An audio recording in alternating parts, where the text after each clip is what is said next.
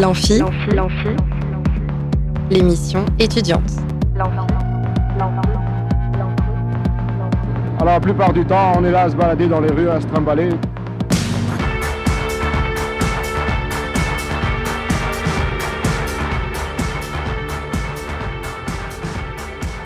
Bonjour et bienvenue dans l'Amphi, l'émission étudiante sur Radio Alpa 107.3 FM Le Mans et radioalpa.com. Euh, bonne année, c'est la rentrée, donc on n'est pas à l'abri de, de petits imprévus, de petits euh, soucis techniques euh, de ma part. Voilà, je, je- je rencontre de nouveau la console euh, de Radio Alpa, mais normalement ça devrait bien se passer. Alors on va traiter d'abord aujourd'hui de l'actualité des cinéastes en cette rentrée 2024 avec Marion Salle. Bonjour Marion. Bonjour. Puis nous recevrons pour la deuxième fois dans l'amphi la radio des beaux-arts du Mans, Radio On, dans le cadre de leur participation à Le Mans Sonore 2024. Et pour en parler, je reçois donc Clara Vermersch, Éléonore Vialat et Prune Huguet. Salut à vous trois. Salut. Bonjour.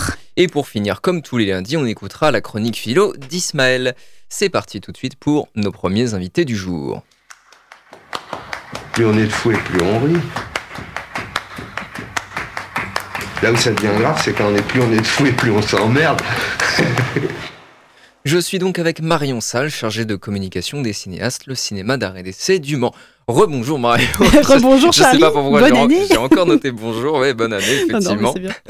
Alors, quels événements importants arrivent euh, aux cinéastes en ce début janvier 2024 Alors j'ai sé- j'ai sélectionné plusieurs événements qui peuvent intéresser euh, les étudiants euh, de l'amphi. Euh, alors, je me suis fait plusieurs petites sélections. Si Mhm. vous aimez l'art, vous pouvez venir le vendredi 12 janvier à 20h. On fait un ciné-rencontre autour du film euh, qui s'appelle Bonnard, Pierre et Marthe de Martin Provost. Alors ça, euh, Pierre Bonnard, peut-être que les étudiants des Beaux-Arts, hi, hi, petite colle. Elle me regarde avec les gros Voilà. yeux. Bon, alors, c'est c'est un peintre du euh, 19e siècle euh, et qui a représenté euh, mais des, des centaines et des centaines de fois euh, sa muse Marthe, Mhm. qui au début était euh, plutôt euh, son modèle et est devenue sa femme. Donc voilà, ça raconte un peu toute cette histoire-là. Et on aura la chance d'avoir le réalisateur avec nous. Donc c'est Martin Provost qui sera là, donc je répète, le vendredi 12 janvier à 20h. Euh, voilà pour cet événement-là. J'en ai sélectionné un autre. Parce que, si- bah, euh, Ouais, attends, pardon. un instant, parce que Mar- Marthe, du coup, Marthe, du coup, en fait, c'est, si j'ai bien compris, c'est la muse la plus représentée dans l'art, Ouais. mais en même temps, qui est du coup un personnage qui est resté dans l'ombre, quoi. Ouais, c'est ça, parce qu'elle était assez euh, discrète et d'ailleurs, elle était assez peu appréciée euh, de ses, des amis peintres de Pierre Bonnard. Ah. Donc elle est restée un peu dans, dans l'ombre, mais je crois que ça lui allait bien. Et euh, alors, je veux pas dire de bêtises, mais je crois qu'elle représente euh, quasiment la moitié de l'œuvre de, de Mm. Pierre Bonnard. Quoi. Tellement Et- il l'a représentée encore et encore. Et est-ce qu'elle peignait elle aussi, d'ailleurs, ou pas? Non, pas ma connaissance, elle était vraiment modèle. Et en fait, euh, quand on regarde la bande-annonce, j'ai pas encore vu le film hein, pour le coup, mais quand on regarde la bande-annonce, euh, elle a même pas tellement envie d'être euh, modèle euh, pour ce peintre-là. Elle rentre un peu au hasard, quoi. Je Mm. crois que quand il la rencontre, elle, a, elle dit avoir 16 ans. Alors, elle mytho un peu, elle dit qu'elle vient d'une famille aristocrate, Mm. ce qui est faux.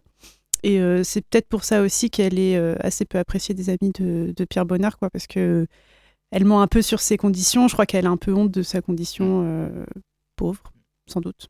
Un statut social inférieur euh, au peintre. Et donc, on aura l'occasion de rencontrer le réalisateur Martin Pro. C'est ça. Euh, est-ce que vous pouvez nous parler du prochain rendez-vous des programmateurs? Programmateurs. Oui, tout à fait. Faut pas que j'ai de trous. Oui, c'est bon.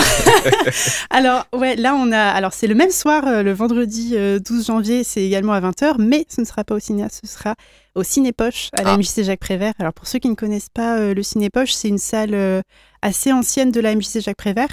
Euh, c'était avant qu'il y ait le cinéma Les Cinéastes. On faisait toutes les séances, euh, c'était le cinéma d'art et SM, mais dans la MJC Prévert, qui aujourd'hui est beaucoup moins exploité, tout simplement parce qu'il n'y a pas d'accès pour les personnes handicapées.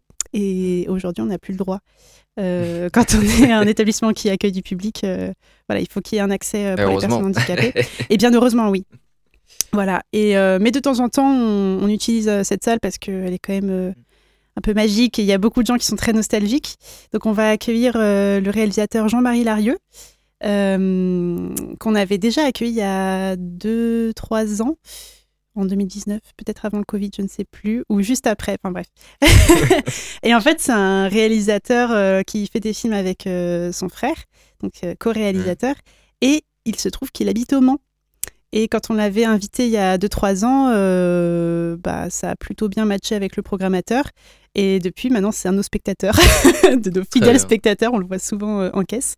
Et donc voilà, il vient présenter son film L'amour est un crime parfait, voilà, qui est sorti euh, en 2009. Voilà, donc ce sera à retrouver euh, au Cinépoche. Alors, il y a un ciné-échange aussi qui est organisé le 16 janvier avec un titre euh, assez euh, accrocheur, intrigant. Ça s'appelle Je vous salue salope. Est-ce que vous pouvez nous en parler? Oui, alors euh, c'est le titre est effectivement assez accrocheur, mais c'est malheureusement euh, pas un sujet très fun. Alors ça, c'est euh, donc une soirée qu'on organise en partenariat avec le collectif féministe unitaire, et c'est un documentaire de Claire Clermont Dion et Guylaine Maroist. Désolée si j'écorche les noms. Et en fait, c'est un documentaire qui va s'intéresser à quatre femmes qui ont été victimes de cyberharcèlement euh, Mm. extrême. Voilà. Donc il y a notamment Marion Séclin, peut-être vous connaissez, euh, qui est une youtubeuse et comédienne française que personnellement j'adore, et qui a eu le malheur, euh, il y a quelques années, de faire une vidéo qui dénonçait le harcèlement de rue. C'était au moment où on, on commençait tout juste à en parler, et elle s'est reçue mais une vague de cyberharcèlement, enfin c'est ce qui est dit, euh, elle en parle sur ses réseaux sociaux, mais elle en parle aussi dans le documentaire, et elle dit qu'elle recevait mais, genre, euh, 400 menaces de mort par jour, quoi. Hmm. Et ça a duré comme ça hyper longtemps. Donc il y a elle, il y a aussi euh, une femme euh, qui est présidente du Parlement italien, donc c'est euh, Laura Boldrini. Heureusement j'ai tout noté avant de venir. Il y a aussi une représentante démocrate américaine et il y a aussi une... Alors pour le coup là c'est des personnes qui sont assez médiatiques, mais il y a aussi une enseignante québécoise qui elle pour le coup a priori ne devait pas être médiatique et qui s'est pris elle aussi une vague de cyberharcèlement intense quoi. Et alors, c'est un, un ciné-échange, c'est-à-dire? Ça fonctionne comment? Alors, c'est-à-dire que euh, le documentaire est évidemment très fort et souvent on a envie de parler, de, Mm. de- de- d'échanger avec le- les spectateurs sur leur ressenti, etc. Euh, mais malheureusement, euh, au cinéaste, euh, on ne maîtrise pas tous les sujets, ou en tout cas pas en profondeur, etc. Même si moi, le féminisme me passionne, etc. Mais sur le cyberharcèlement, je ne suis pas quelqu'un de très renseigné forcément sur le sujet. Donc, dans ces cas-là, on fait appel à... alors, soit on invite le réalisateur à venir parler de son film, soit on va inviter une association, un collectif. Donc là, ça va être le collectif euh, féministe unitaire. Il y a notamment dedans euh, les colleuses euh, du Mans. Voilà. Donc je, je vous invite à suivre leur compte Instagram si ça vous intéresse. C'est collage. Je sais plus. Collage Le Mans. collage féministe Le Mans. Voilà, c'est ça. Ça marche. Euh, autre événement très important euh, au cinéaste, c'est le Festival Télérama 2024. Est-ce que vous pouvez nous en parler? Ah oui, bah avec grand plaisir. Là, ça, c'est le bon plan de l'année euh, en dehors des périodes de, euh, printemps du cinéma, fête du cinéma, etc. Donc ça, c'est un festival qui est organisé par le magazine Télérama et l'AFCAE, donc c'est l'Association française des cinémas Arts et Essais. Et en fait, ce magazine-là crée tous les ans le festival Télérama, donc qui porte le même nom. Le but, c'est de faire une sélection des meilleurs films de 2023. Donc, euh, et c'est que pour les cinémas Arts et Essais. Il n'y a que les cinémas Arts et Essais qui Mm. peuvent participer. Donc en France, on est euh, 450 euh, cinémas à participer. Euh, bon plan parce que on ne paye que 4 euros la place sur présentation du pass Télérama. Alors, comment obtenir ce pass Télérama, me direz-vous? C'est la question. Eh bien, c'est très simple. Il suffit d'acheter le numéro de Télérama. Alors, je crois qu'il sort le 10 janvier, entre le 10 et le 17. Vous achetez le, euh, ce magazine et dedans, vous allez avoir un petit coupon à remplir. Hmm. Vous le ramenez en caisse du cinéma. En échange, on vous donne un pass et ce pass vous donne droit à 4 euros par séance euh, sur la sélection Télérama. D'accord. Voilà, donc en meilleur film, on a euh, Anatomie d'une chute. Donc ça, ça a été euh, la Palme d'Or de cette année de Justine Triet, qui est excellent. Allez le voir. Et que j'ai loupé, donc il faudra que j'aille le ben voir. voilà, bah justement, c'est un peu les séances de rattrapage. Voilà, donc nous, on prend toute la sélection, on va faire deux séances à chaque fois euh, par film. Dedans, il y a aussi Chien de la casse, Le procès Goldman, Le règne animal, Simple comme Sylvain de Monia Chokri, qui est aussi excellent, euh, Fablemans, euh, Yannick de Quentin Dupieux, voilà. Et c'est aussi l'occasion de découvrir plusieurs films en avant-première, notamment Dali, avec Mm. 6A dedans, euh, de Quentin Dupieux. De Quentin Dupieux toujours, et qui en ressort un film déjà. euh, Il est extraordinaire. Il sort deux films par an, je sais pas comment il fait, mais. euh, Genre, Et Yannick, je crois que le tournage a duré cinq jours et ils l'ont fait vraiment. allez, allons-y. Et puis c'est bah, l'acteur de, de Yannick, j'ai un trou là, son nom. oh, oui. Euh, Raphaël Quenard. Raphaël Quenard. Qu'on voit, aussi dans Chien de la casse, si, Oui, si je ne m'abuse, exactement, ouais, qui ouais. commence à tourner pas mal aussi. Ben, je crois qu'il euh, monte pas mal, ouais, euh, Mm. comme acteur. Mais dans Yannick, il est, il Mm. est, il est très drôle, quoi. Puis ouais, d'être Dali par euh, Dupieux, je- ça risque d'être assez barré, je pense. Bah, pour l'instant, moi j'ai vu que un petit extrait euh, et c'est que euh, les acteurs principaux qui disent on est tous Oui. de Dolly. Mais vraiment, ils le prononcent comme ça, c'est hyper drôle. Euh, Il y a aussi, alors ça c'est la zone d'intérêt de Jonathan Glazer. Ah oui. vous le connaissez peut-être pour Under the Skin qui est sorti euh, début des années Mm. 2000 avec euh, Scarlett Johansson qui était très particulier. Là, la zone d'intérêt, j'ai eu de la chance de le voir, il va sortir euh, fin janvier. J'ai eu de la chance de le voir euh, un peu euh, avant. Et ça, c'est très particulier. C'est un film qui se passe pendant la Seconde Guerre mondiale. Et c'est une famille un peu idéale qui vit dans une belle et grande maison bourgeoise.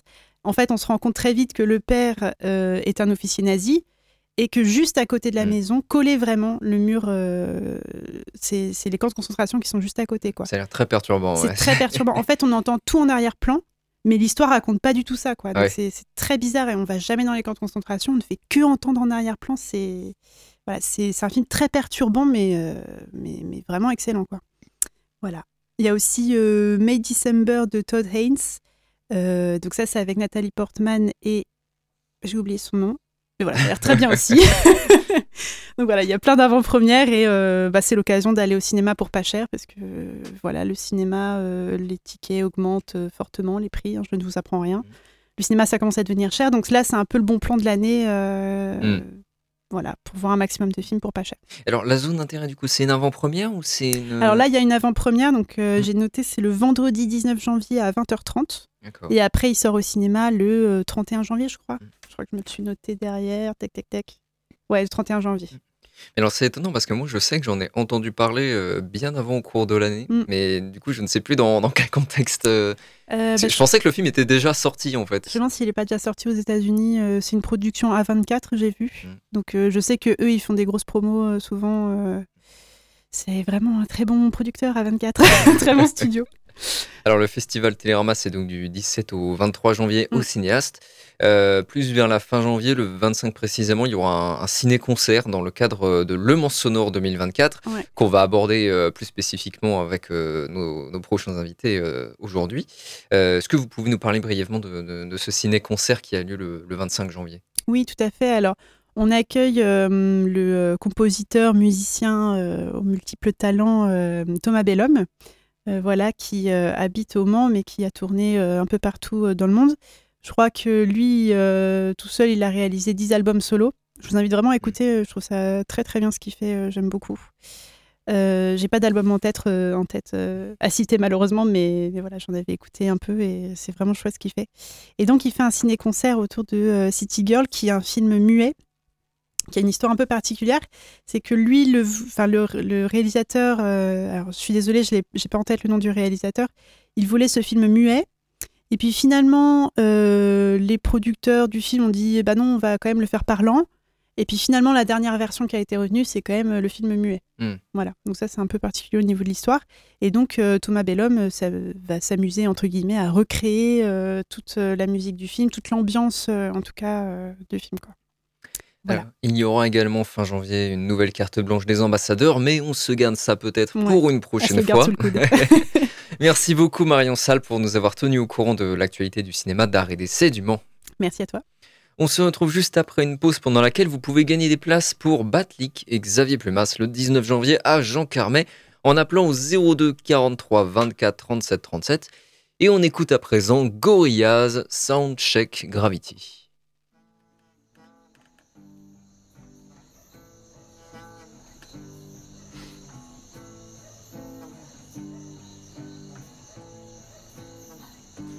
Gravity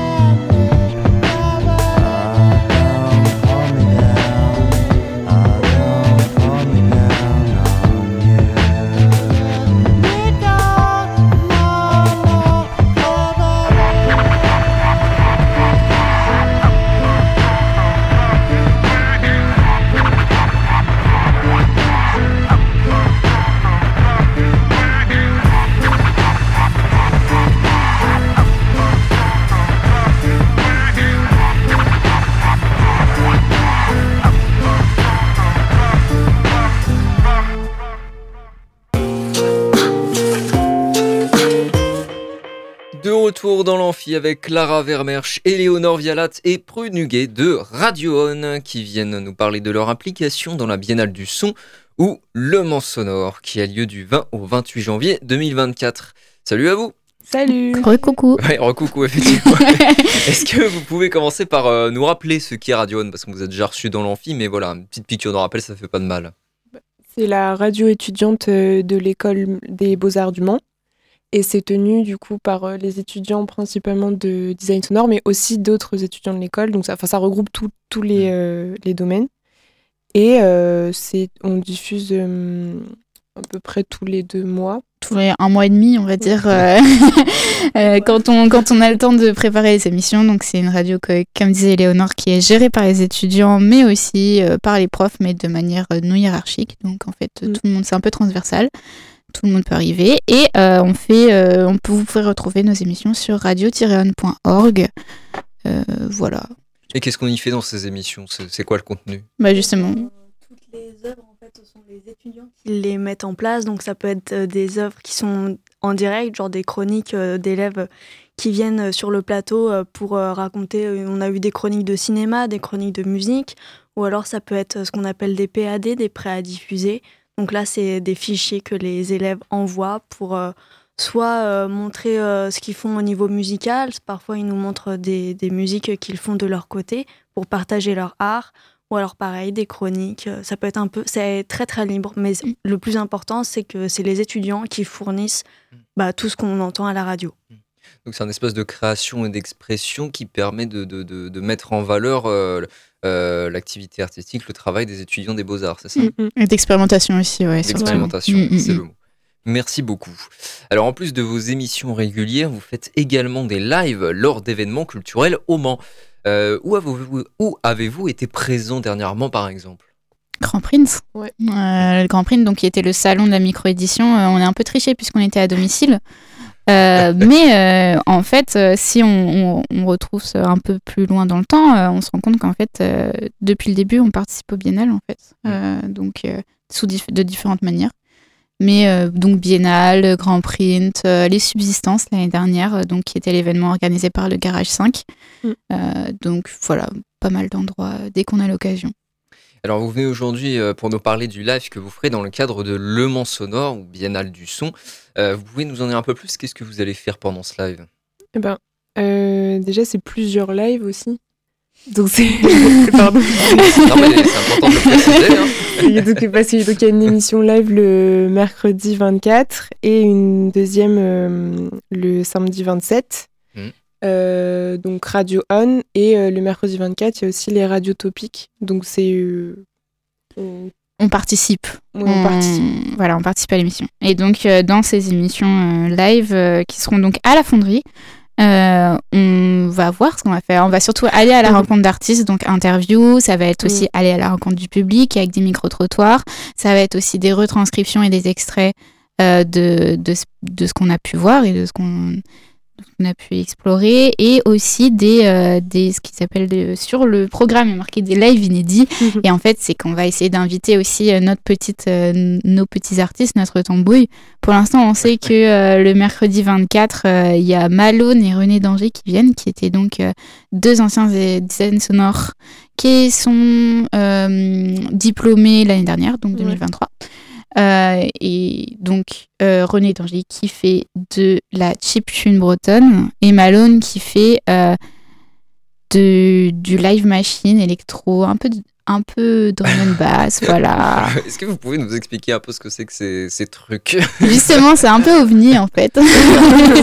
c'est ça qui est intéressant. On y en sachant pas trop euh, à quoi s'attendre, quoi. Oui, oui. Après, ça va être, en tout cas pour mercredi, ça va être pas mal de choses un petit peu électro quand même et des choses un peu bizarres. Il faut s'attendre à des Ouais. choses un peu bizarres euh, et, et voilà, euh, pff, venir un peu ouvert d'esprit. euh, De Mm. toute façon, c'est c'est des petits lives, hein. c'est pas non plus euh, la trempe euh, de, de live euh, payant, mais euh, du coup là c'est gratuit et, euh, et c'est vraiment sympa et ça permet de découvrir des artistes. C'est Pour des, euh, c'est des lives de combien de temps d'ailleurs? Euh, euh, 15, 15, 15 minutes. 15 minutes, ouais. C'est 15 ça, 15 minutes. minutes. On, on essaye de. bah, en fait, le truc, c'est qu'on a que 2 heures à chaque fois, donc ça nous fait que 4 heures d'émission. C'est pas tant que ça. Non, je voulais dire vos lives à vous, vos lives de Ah. radio. Ah, Nos lives de radio, c'est deux heures. 2 heures. D'accord, ok. Donc c'est pas si petit que ça quand même. Non. Non, Mm. et pour l'immensité de contenu qu'il y a dans la biennale, c'est petit. Effectivement. Donc ça, c'est- donc il y aura plusieurs petits lives de 15 minutes à l'intérieur, c'est ça de, de- Deux. Il y aura deux petits lives de 15 minutes à la fin, à, à chaque fois. Et donc, euh, mercredi, ce sera, comme, comme j'ai dit, euh, Mhm. René Danger et euh, Malone. Et pour samedi, on est encore en négociation, Ok. mais euh, sûrement des anciens euh, étudiants, euh, toujours en design sonore. Et à noter qu'actuellement, euh, René Danger est en tournée euh, Oui. Pendant Voilà, un allez mois. le, allez le checker Faut sur aller ses le réseaux checker. si vous êtes vraiment curieux de ce que c'est que euh, la chip- la chiptune bretonne. La petite bon, attendez. ça marche. Euh, alors, ces, ces lives ils auront lieu à la fonderie, c'est ça? Mhm. Euh, Est-ce qu'on peut y assister en tant que public? Ouais, Oui. ouais, ouais, carrément. C'est D'accord. même encouragé. C'est c'est carrément Venez Radio nous voir. France. quoi. Eh oui. Faut venir. Waouh. Et donc c'est naturellement gratuit, vous l'avez dit. Oui. D'accord. Et alors pourquoi est-ce que c'est important pour Radio One d'être présent pendant cet événement? Bah déjà parce que ça permet de, de faire connaître un peu cette euh, radio euh, et puis euh, et puis connaître enfin faire connaître un peu les bah euh, tout le contenu que nous on peut faire dans l'année euh, enfin faire connaître euh, comme euh, bah, les anciens les anciens élèves par exemple qui n'ont pas forcément la place euh, qu'on leur donne dans d'autres radios donc là ça leur permet de venir dans un endroit qu'ils connaissent déjà et de reprendre la place qui enfin ils sont déjà à l'aise du coup bah juste euh, ils reprennent leur place et ça permet de faire connaître des petits artistes et euh, parce qu'il faut donner de la force aux petits artistes Alors dans le cadre de ces lives, vous êtes également partenaire avec euh, Radio Alpa. Mhm. Euh, Est-ce que vous pouvez nous en dire un peu plus sur ce partenariat? Du coup, euh, ce sera euh, donc des- un partenariat où on va rediffuser euh, le contenu qu'on aura fait euh, pour, euh, pour, euh, pour ce mercredi, le mercredi 24 et le samedi 27, donc euh, après coup. Euh, Il y a aussi d'autres, il s'est aussi diffusé sur d'autres radios. hein. Ce sera diffusé donc euh, le euh, pour en live, ce sera diffusé sur radio-on.org. Il y aura aussi Pinode, euh, Oui. donc il y a un, collectif d'artistes qui font aussi de la radio. Euh, et euh, éventuellement euh, Il me semble qu'il y a Station Station. Station Station, euh, à, donc Station Station qui est une radio à Paris, une radio indépendante à Paris. Euh, mais et du coup, en différé, ce sera sur Radio Alpa.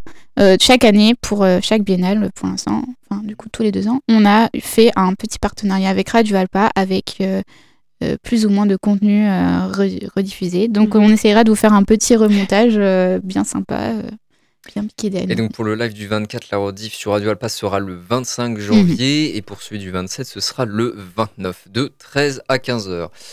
Alors de quelle autre manière l'école des beaux-arts du Mans s'investit-elle dans le Mans-Sonnant 2024 Euh, Je veux dire hors du champ de, de la radio proprement dit? Bah, il y a quelques collaborations avec des artistes. Euh, par exemple, euh, on peut prendre l'exemple de Christina Kubich. Euh, on- nous, en design sonore, on a fait un workshop, euh, c'était il y a deux semaines. Mm. Euh, donc, tous les étudiants de quatrième et certains étudiants de cinquième euh, design sonore. Et du coup, elle nous a demandé de collaborer avec elle pour son œuvre qui s'appelle l'Electrical Walk, qui aura lieu le 20, euh, du 20 au 28. Ça aura lieu tous les jours de 9h à je sais pas quelle heure. Ah, il me semble que c'est à partir de 14h parce Ah. que c'est c'est un peu en fonction des horaires d'ouverture euh, et du parcours de la déambulation. Autant pour moi. Et euh, du coup, en fait, euh, on a passé une semaine avec elle à, à visiter le, bah, le Mans d'une autre façon. Parce que du coup, euh, son idée, c'est. Elle utilise des casques de électromagnétiques. Donc, en gros, euh, ce sont des casques qui, euh, qui euh, imprègnent les ondes électromagnétiques. Donc, par exemple, quand tu te rapproches d'un téléphone, ça fait un petit bzz, bzz, des trucs comme ça. Et à chaque fois que tu te rapproches d'un lieu, d'un endroit qui a des ondes, et ben ça fait un, un son assez différent. Mm. Et du coup, quand tu prends ce casque et que tu déambules dans la ville, bah, ça fait une marche complètement différente que juste te promener euh, dans la ville euh, sans casque électromagnétique. Donc, euh, du coup, on a fait ça pendant une semaine. On a créé euh, un, un, comment, un, un parcours. parcours Mhm. et, euh, qui aura lieu du coup pendant la biennale. Voilà. Et pour Christina, en fait, c'est une manière de superposer deux réalités, celle qu'on entend avec nos oreilles Mhm. tous les jours et celle qu'on va entendre et percevoir avec le casque. Et des sons qu'on ne peut pas percevoir sans les casques. Donc c'est ça tout l'intérêt euh, du parcours. Et donc toutes ces ondes électromagnétiques en réagissant avec le casque, ça crée une espèce de musique entre guillemets euh, au fil de la balade. Quoi. Ouais, c'est ça. D'accord. Ça crée vraiment une écoute euh, complètement différente.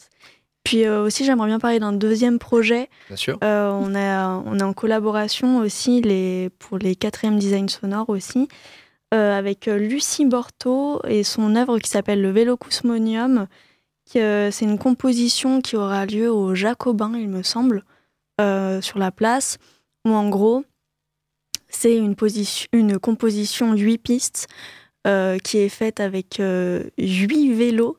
Ça va être très étrange à expliquer, mais en gros, on, a, euh, on doit être par groupe de 8 et chaque vélo a euh, un haut-parleur euh, et chaque haut-parleur est du coup fourni d'une piste audio. Et quand on se promène avec ces 8 vélos ensemble, eh bien, on a le droit à ces 8 pistes audio. D'accord. Et du coup, on est en. Enfin, nous, on doit faire ces pistes audio. Voilà. Ok. Alors, il faut saluer aussi le rôle de Rodolphe Alexis, Mm. euh, professeur et artiste sonore que vous connaissez bien à Radio On, Mhm. hein, je crois, euh, puisqu'il est, il est en charge de Radio On, c'est ça? Il est coordinateur. Coordinateur. et donc, euh, dans le cadre de Le Mans Sonore, il était à la charge de la programmation pour l'école, et donc il a réuni des, des artistes diplômés de, de Talm. Mhm. Euh, et alors, on trouve notamment parmi les différentes installations de l'école des beaux-arts, alors là, je vais vous, je vais vous sortir un, un- un des trucs très spécifiques de, de Le Mans Sonore. Euh, Si vous pouvez pas m'éclairer, c'est pas grave, mais je voulais juste en parler parce que je trouve ça vraiment drôle. Ça s'appelle La pornoplante par Anne Le Trotteur. Alors, est-ce que quelqu'un ici saurait nous expliquer ce que c'est ou pas? Hum, je crois que c'est une histoire de capteur sur les plantes, si je me trompe pas. J'ai pas étudié le, le Ouais, dossier. j'ai pas étudié, mais- j'ai pas vu.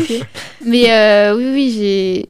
C'est dommage, tu m'aurais demandé Ouais. la polycéphalie, j'aurais pu te dire, mais euh, par le plante, là, euh, non, je, je, je connais pas. Enfin, si-.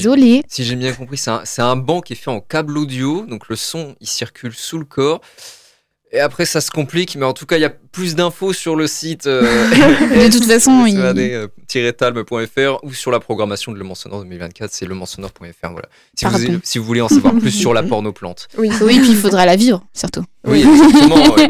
Venir la voir. Et alors, euh, ce que, ce que tu avais mentionné par contre, du coup, c'est quoi? Polycéphalia, c'est euh, une pièce donc de Clément Mincoin, qui est euh, diplômé design sonore euh, de 2022 et euh, qui euh, fait une sorte d'escape game euh, sonore. C'est ce qu'il a présenté pour son diplôme, et du coup, euh, et ça a interpellé les programmateurs. Hmm. Donc voilà, il y a, il y a encore plein de choses euh, à voir. Et euh, d'ailleurs, des autres, euh, d'autres euh, étudiants diplômés vont proposer des choses, notamment le duo Rhizome. Euh, donc, euh, duo Rhizome euh, de Romain euh. Alinan et Marta Chilova, Oui. qui sont euh, deux diplômés de l'année dernière de la promotion 2023, qui aussi, du coup, ont créé en parallèle de leurs études ce duo et qui ont déjà euh, joué dans plusieurs euh, festivals euh, Ouais. d'art numérique. Et donc, c'est un duo de, de musique en machine et aussi de, de projection en direct et du coup qui interagit avec la musique. Et du coup, euh, je pense que Romain euh, va t'en parler euh, prochainement. Nous le recevrons la semaine prochaine dans l'amphi pour qu'il nous parle plus en détail justement de, de Rizzo, mais Romain, Romain Alinan qui est accessoirement le Et- technicien de Radio Alpa. bah Voilà. oui, la maison, on le connaît. La famille, comme on dit. le sang de la veine et tout ça. Le cathéter.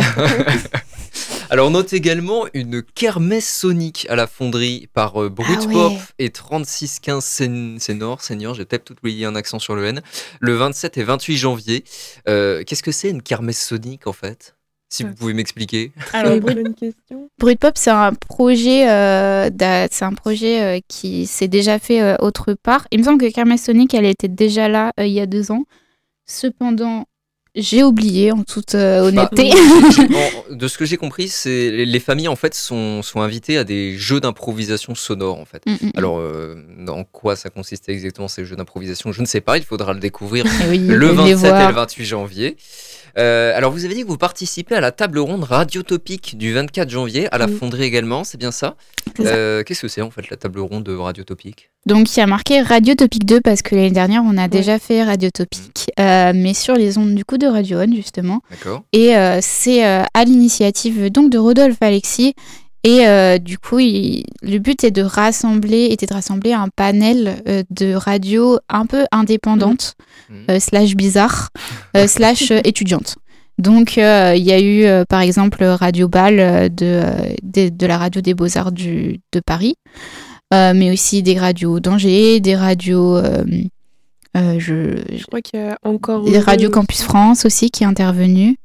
Encore heureux, il me semble aussi. Oui, et il y a eu aussi des, des radios euh, locales du Mans, euh, comme la radio de la Fonderie. euh, Il y a eu Lille Radio, euh, grosse radio aussi de, de Paris. Donc voilà, on, en fait, c'est un peu un, un espace euh, d'échange sur le médium même de la radio et qu'est-ce qu'on peut y faire, un peu de différent. euh, ah oui, il y a aussi, euh, justement, on en parlait de Pinode, totalement. Donc voilà, plein d'artistes qui font aussi de la radio et qui donc mélangent un peu euh, ce côté parce que oui, la radio c'est très souvent lié à, à l'information euh, et euh, à la transmission, mais ça peut être aussi un terrain euh, d'expérimentation artistique. Mm. Et donc c'est un peu sur, euh, sur ces ambivalences-là et ces terrains-là qu'on va Et parler. là, je crois que la table ronde va porter sur des échanges sur la création radiophonique indépendante dans les publics et les territoires, mais notamment sur euh, les interventions sur, dans les, enfin, au sein de publics fragilisés. D'accord. Donc, euh, dans les mm, hôpitaux, Mm. comment euh, installer euh, et mettre en place ces projets de création radio Ok. Mm. avec un public euh, Mm. t- comme, comme celui-là. Et alors oui, pour cette deuxième édition de Radiotopique, du coup, vous savez euh, quelles radios sont invitées euh, Est-ce que c'est les mêmes que, euh, que précédemment? Mystère. Mais on, on est invité. Il y aura euh, Pinode. Je pense qu'il y a aussi des gens de, de Radio Campus France. Radio Ballet est invité. Après, qui va venir exactement euh, Voilà, à voir. Euh, c'est encore euh, assez euh, mystère.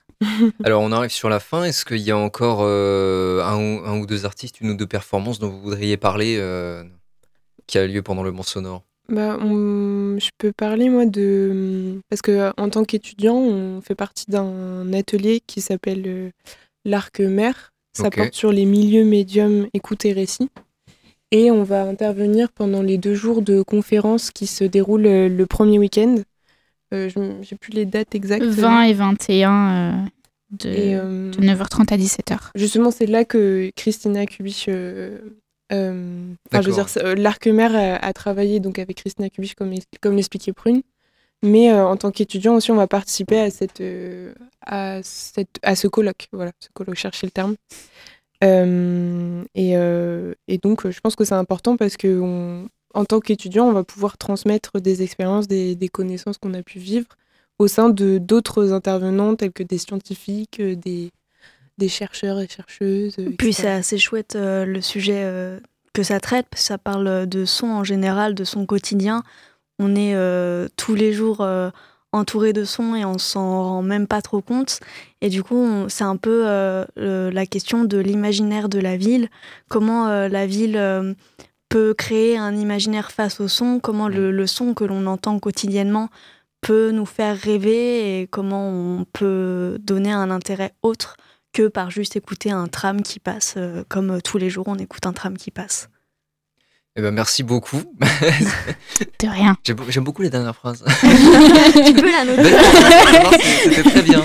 C'était c'est un, un très poétique. Yes. Bon, je vous remercie. Est-ce qu'on peut rappeler simplement le- les dates des, des deux lives de Radio On Donc euh, mercredi 24 euh, et samedi 27 janvier de 20h à 22h en public gratuit à la fonderie. Super, merci beaucoup euh, Clara Vermeer chez Léonore Vialat et Prunuguet, merci à vous. pour, Avec euh, plaisir. Merci, à toi. Merci pour être venu nous parler de l'implication de Radio On et de l'école Talm, les Beaux-Arts du Mans, pour la Biennale Sonore, aussi appelée Le Mans Sonore 2024, qui a lieu, on le répète, du 20 au 28 janvier. On fait une pause pendant laquelle vous pouvez gagner des places pour euh, transmission dans le cadre de Mans Sonore, puisque euh, Radio Alpa euh, est partenaire de Superformat, avec Superformat pour des concerts durant le, Mans Sonore. Donc transmission, ce sera le 20 janvier au Saunière en appelant au 02 43 24 37 37. Et tout de suite, on écoute I Monster, Who is She?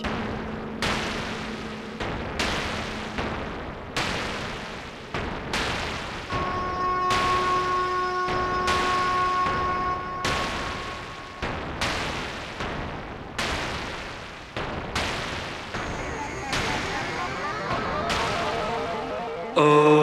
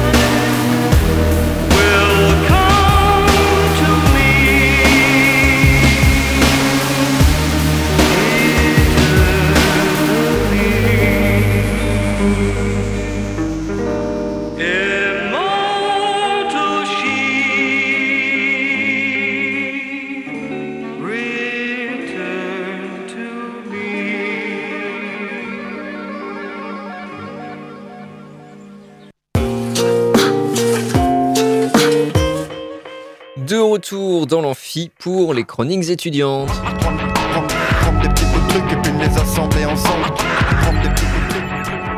Et on est aujourd'hui, comme tous les lundis, avec Ismaël. Salut Salut. Alors de quoi tu nous parles aujourd'hui Ismaël? Aujourd'hui, je vais vous parler de pourquoi le roman national, c'est une vision dangereuse de l'histoire. Eh ben, on t'écoute, c'est parti. Donc, pour bien comprendre ce qu'est le roman national, peut-être qu'on pourrait d'abord définir ce qu'est une nation. Donc, selon l'historien Shlomo Sand, on peut qualifier de nation tout groupe humain qui rassemble les quatre critères suivants.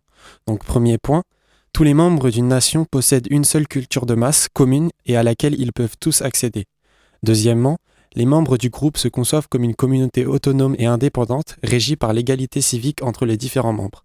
C'est ce qu'on appelle la souveraineté nationale. Troisièmement, les membres de la nation s'approprient un territoire exclusif qui devient leur propriété collective. Et si un étranger s'attaque à ce territoire, c'est pour eux comme s'il s'attaquait à leur propriété individuelle. Et enfin, ce qui est peut-être le point le plus important, les individus sont pleinement conscients et désireux d'appartenir à leur nation. Et donc, si on réfléchit un peu à ces quatre critères, on voit que l'idée de nation, loin d'être une constante dans l'histoire de l'humanité, c'est un concept situable dans l'espace et dans le temps, qui n'a pu émerger que par le biais de certaines dynamiques historiques précises. Ainsi, quand on définit la nation comme un groupe humain qui possède une culture de masse dominante, eh bien on circonscrit son existence aux sociétés industrielles modernes, qui sont les seules à permettre la diffusion d'une culture à grande échelle. De la même manière, si les membres de la nation y se conçoivent comme une entité autonome et indépendante régie par une égalité civique entre ses membres, bah c'est évident que de tels groupes humains n'ont pas pu exister avant les 300 dernières années et avant les apports philosophiques de l'époque des Lumières. Donc euh, si on voulait prendre un exemple concret, euh, aujourd'hui en moins d'une journée on peut, euh, on peut atteindre l'Australie ou la Chine, et au Moyen Âge on pouvait à peine parcourir une centaine de kilomètres. Et cela rendait la diffusion d'une culture de masse à grande échelle impossible et donc la culture est restée beaucoup plus locale. Un autre exemple, au moment de la Révolution française, on estimait que seulement environ 10% des habitants de la France maîtrisaient la langue française et que 20% d'entre eux étaient incapables de tenir une conversation fluide en français. Le plus souvent, ils parlaient des dialectes locaux, comme par exemple le, le patois sartois en Sarthe. Et pas seulement dans la langue, mais aussi pour l'habillement, la cuisine et les fêtes, entre autres, euh, les particularités locales, elles étaient souvent plus importantes que les particularités nationales. Et puis, à partir de l'époque contemporaine, l'organisation sociale connaît d'importants changements avec l'émergence progressive de la nation telle qu'on l'a définie plus tôt avec nos quatre critères. Il y a plein de causes plus ou moins directes à ce phénomène, parmi lesquelles le passage à une société industrielle, les progrès techniques dans le domaine des transports et de la communication, la centralisation du pouvoir politique, la laïcisation progressive de la société et l'émergence du capitalisme. Et la population, elle se rassemble alors dans des grands centres urbains. Elle est beaucoup plus mobile géographiquement et un peu plus mobile socialement. Et euh, les récits qui servent auparavant à légitimer l'organisation sociale, ils perdent en vitesse. Et à ce moment-là, les promoteurs de l'idée nationale, ils proposent euh, une nouvelle manière aux hommes de se raconter eux-mêmes. On n'est plus noble, on n'est plus bourgeois ou roturier, on n'est plus breton ou occitan, mais on est français avec un F majuscule. Mais cependant, que ce soit du point de vue de la classe sociale, de la culture ou de l'origine géographique, l'idée d'une unité nationale, c'est pas si évident que ça en a l'air. Il faut vraiment générer cette motivation à se reconnaître comme un groupe indivisible, malgré des fossés énormes entre les membres du groupe. Et pour ça, eh bien, l'histoire, elle est très utile. La nation, elle va essayer de faire remonter ses origines historiques le plus loin possible, bien au-delà de sa propre existence, et se fait l'héritière d'une glorieuse lignée d'hommes, d'États et de cultures prestigieuses qu'elle décrit comme ses représentants intemporels. C'est donc ça qu'on appelle le roman national. Euh, le philosophe Étienne Balibar, qui a un peu étudié le sujet, il parle d'une ethnicité fictive, c'est-à-dire la projection de la communauté nationale dans le passé et dans l'avenir comme une communauté naturelle liée par des caractéristiques communes, immuables et intemporelles. Si on regarde l'histoire française par le prisme de cette ethnicité fictive, la France, ça devient la terre où, depuis des temps immémoriaux, les Français étaient présents en tant que Français. Ils se battaient contre les Anglais, les Allemands et les Arabes en mangeant du bon fromage et du bon vin. Mais l'histoire, c'est l'histoire, elle devient alors plus qu'une continuité logique de dates et d'événements ponctuels qui traduisent au final une permanence dans le fond jusqu'à nos jours. Et on pourrait même parler d'une mythologie en insistant sur la dimension presque religieuse qui est donnée à cette histoire naturelle, euh, nationale. Par exemple, euh, l'acteur Laurent Dutch, qui est un spécialiste du roman national, il déplore que l'histoire serait aujourd'hui, je cite, désacralisée et démythifiée. En gros, qu'on n'utilise plus l'histoire, qu'on enseigne plus l'histoire de manière à ce que les Français soient fiers de leur pays. Et donc, ça veut dire que pour lui, l'histoire, doit raconter des mythes et elle doit être sacrée. Laurent Deutsch, il disait aussi, je cite, L'idéologie ne doit pas être détruite au nom du fait scientifique. Alors là, il souligne involontairement le cœur du roman national. La vérité passe au second plan. Le roman national, il consiste à faire de la nation une permanence dans l'histoire humaine, à le faire exister à des époques où elle n'existait pas. Penser que Pépin le Bref ou Charlemagne revendiquaient le sentiment national moderne, c'est un peu équivalent à dire qu'ils se battaient avec des fusils d'assaut ou qu'ils avaient un compte Twitter. Et si un Français de 2023 y rencontrait un Français entre gros guillemets du XIe siècle, il, ne parlerait très probablement pas la même langue, il n'aurait très probablement pas la même culture. Et on peut aussi dire la même chose pour un breton du XIe siècle et un provençal ou un sartois de la même époque. Le français du XIe siècle, il ne se définirait probablement pas comme un membre de la nation française dans le sens où on l'a précédemment défini, précisément parce que les dynamiques historiques qui ont permis son émergence n'étaient pas réunies à son époque. Le roman national, il ignore toutes ses aspérités culturelles, sociales, ainsi aussi que toutes les tensions et les conflits internes à la nation. Les communautés humaines, elles évoluent de manière beaucoup plus complexe et accidentée, et ne suivent pas une destinée particulière comme le sous-entend le roman national. Comme le dit encore Étienne Balibar, les Français du XXIe siècle ne sont collectivement reliés au sujet du roi Louis XIV que par une succession d'événements contingents dont les causes n'ont rien à voir avec le destin de la France, le projet de ses rois ni les aspirations de son peuple. Et la principale utilité du roman national, c'est de servir de justification à une vision du monde présent. En donnant cet aspect uniforme et continu à l'histoire nationale, en donnant à la communauté nationale une essence inchangée et permanente, le roman national, il nous trompe sur les processus historiques qui ont abouti à l'état actuel de notre société. Il ignore toutes les influences externes, les ruptures, l'immigration ou l'émigration et les évolutions internes. En plus, le roman national, il se mord un peu la queue parce que s'il peut revendiquer un si grand prestige, c'est précisément du fait des ruptures, des changements et des influences extérieures qui ont elles aussi modelé la nation pour aboutir à sa forme actuelle et non par le fait d'une prétendue essence intemporelle ou immuable de la nation. Et maintenant, il se pose la question de savoir s'il est vraiment nécessaire de lutter contre le roman national, parce qu'instinctivement, on pourrait se dire que, bah, après tout, les gens, ils sont libres de croire en ce qu'ils veulent, y compris le roman national, si ça leur fait plaisir. Alors premièrement, on pourra rappeler que, encore une fois, le roman national, c'est juste faux. Il reflète pas la réalité historique. Et on pourrait déjà simplement dire que c'est indésirable de se maintenir dans un récit qu'on sait erroné et fantasmé, en le mettant à égalité, voire comme le prétend le au-dessus d'une pratique de l'histoire à la recherche de la vérité.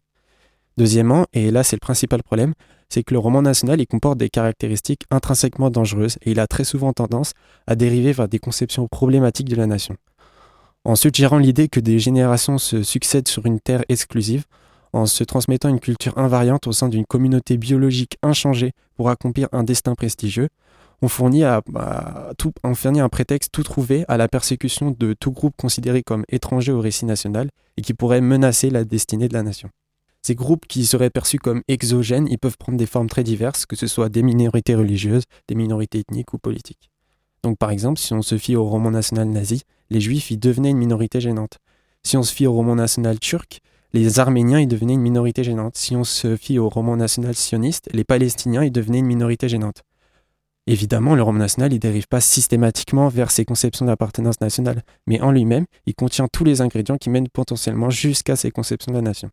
Au final, il paraît tout de même plus simple de se résoudre à abandonner l'idée de raconter l'histoire sous la forme d'un roman national, et même sur le mode du roman tout court. L'histoire, elle est bien assez intéressante, diversifiée et contrastée pour ne pas avoir besoin d'y ajouter des mythes et des légendes. En s'éloignant d'une histoire trop nationale et trop romancée, on comprend aussi beaucoup mieux les processus qui ont abouti au présent, et on découvre aussi beaucoup de choses qui sont malheureusement occultées par le roman national et qui font pourtant partie de notre identité commune, comme par exemple l'histoire du patois en Sarthe. Et donc si vous souhaitez un peu poursuivre sur ce sujet, il y a un livre qui a été publié par William Blanc, Aurore Chéry et Christophe Nodin, qui s'appelle Les historiens de garde et qui a été publié aux éditions Libertaria en 2013. Eh ben, merci beaucoup Ismaël euh, pour cette euh, première chronique de 2024 très réussie. Je t'en remercie. Alors on va l'illustrer tout de suite ta chronique avec euh, IDK, alors euh, IDK j'imagine, Rabbits 2.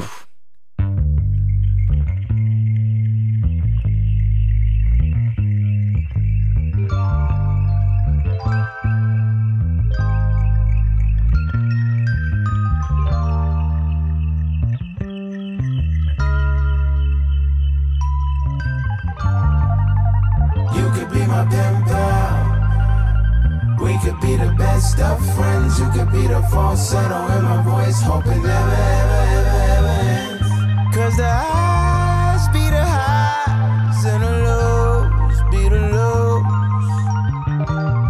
I'd rather love you on the low than love you when the whole world knows. Been thinking about writing this letter forever. I'm flipping the page, shifting the rage. Feelings be often on left of the center. I'm Good at tackling problems, I must say. Or maybe not, maybe I'm thinking I blinked a couple times. I think a couple minds might think alike, or maybe not. I thought we thought the same, and that's a shame. That's what made me hot. Now we in a savory spot. Saltier than ever, we be shifting weather, hoping we could weather through the storm. So, whether in my heart or whether you be in my arms, I could change it with a text. I think the weather's in my palms. In often need of a temperature check that requires more than a hand on my head to know if it's best to stay in the bed. I guess the message is just better just to say it instead.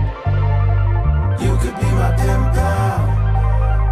We could be the best of friends. You could be the falsetto in my voice, hoping never, ever, ever, ever ends. Cause the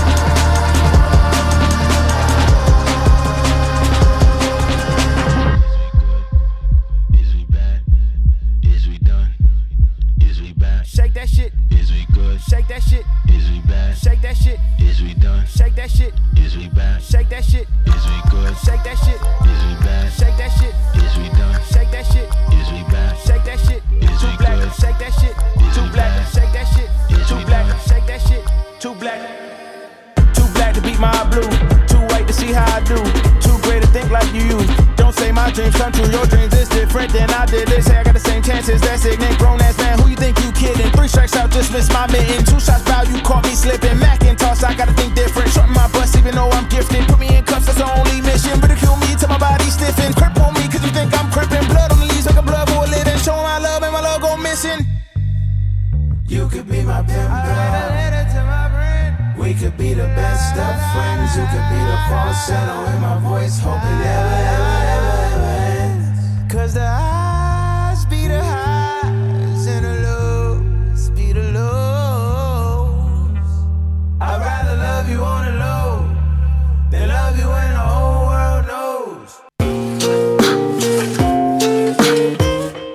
Merci d'avoir écouté l'Amphi. La prochaine aura lieu mardi 9 janvier pour un nouvel épisode de Sonographie sur un groupe de rock arméno-américain et je vous laisse deviner et mariner. À bientôt dans l'Amphi. C'était l'Amphi. L'émission étudiante. Étudiante.